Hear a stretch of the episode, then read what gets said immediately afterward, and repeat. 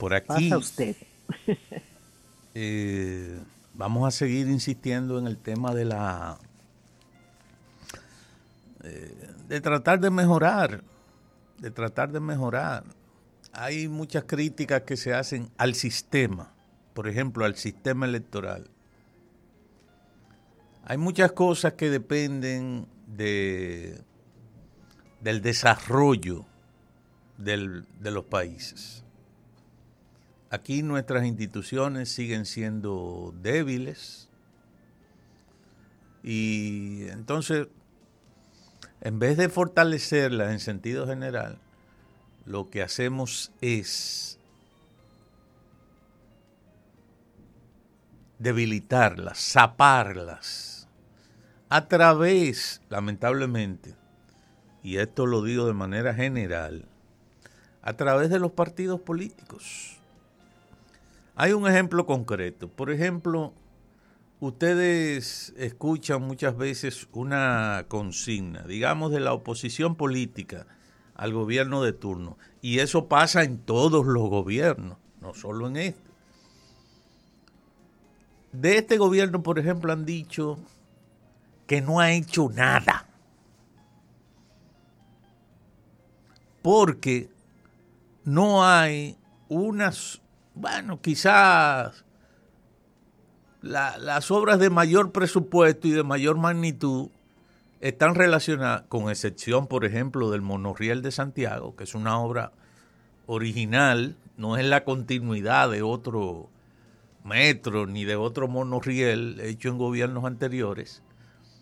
Pero, por ejemplo, aquí se ha propiciado la ampliación del metro, de la línea, la línea 2 importante, porque se unen dos comunidades o se une, digamos, que la comunidad y la terminal de la línea 2 del metro con una comunidad, no una comunidad, a los alcarrizos ya hace tiempo que no se le puede llamar una comunidad,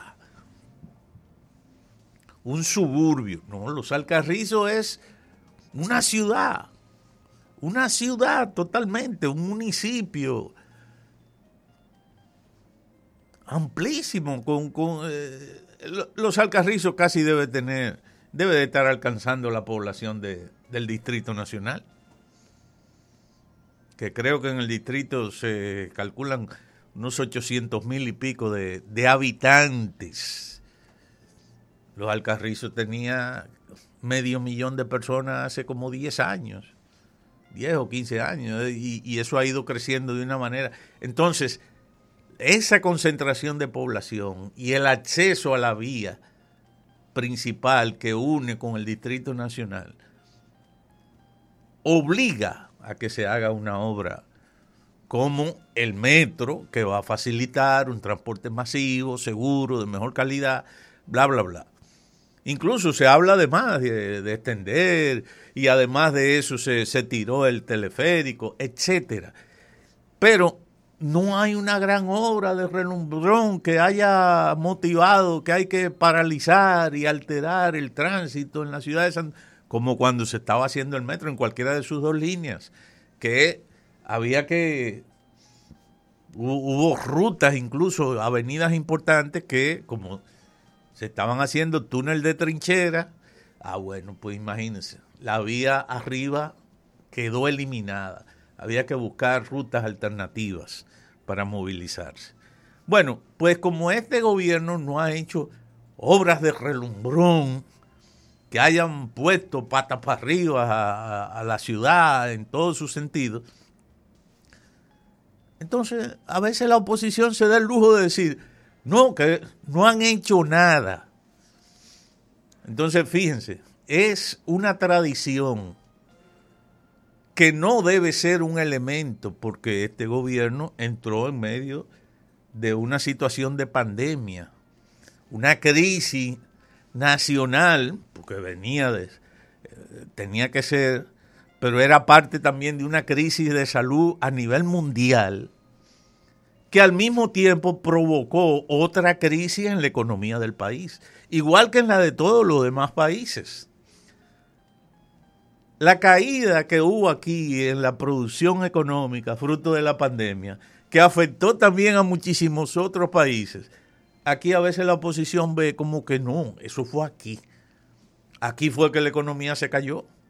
Entonces, te quieren evaluar la economía muchas veces como si fuera economía o el periodo o la crisis económica que se haya dado uno o dos años al inicio del gobierno, se analiza con la mala leche, con la mala intención, con la intención malsana de ver como que esa crisis económica en el país es fruto de que, ah, del merenguito aquel, de que este gobierno no sabe gobernar.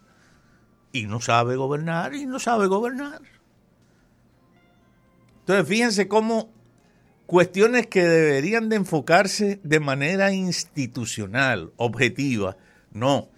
Normalmente la vemos o la oposición política la presenta como que es un elemento de que el partido que está en el gobierno es un disparate, no sabe de eso. No, que no saben de eso. Y te, te lo convierten en una consigna política y te la quieren vender.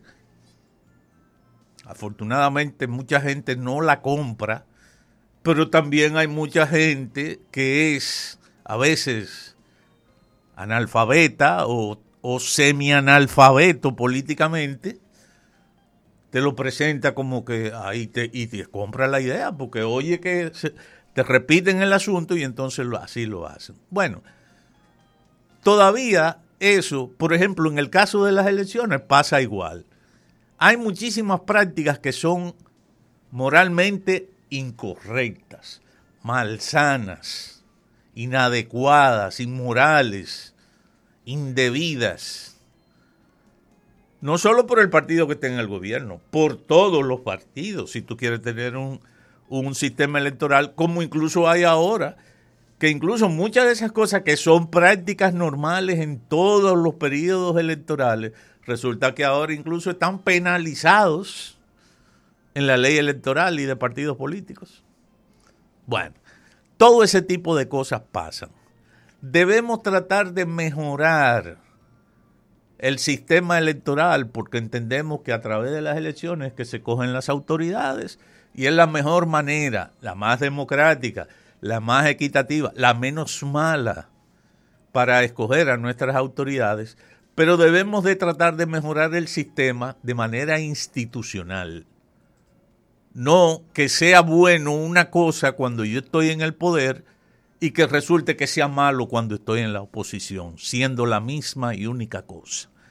Así no puede ser. Si vamos a mejorar, vamos a mejorar institucionalmente y no según el color del cristal con que se mira.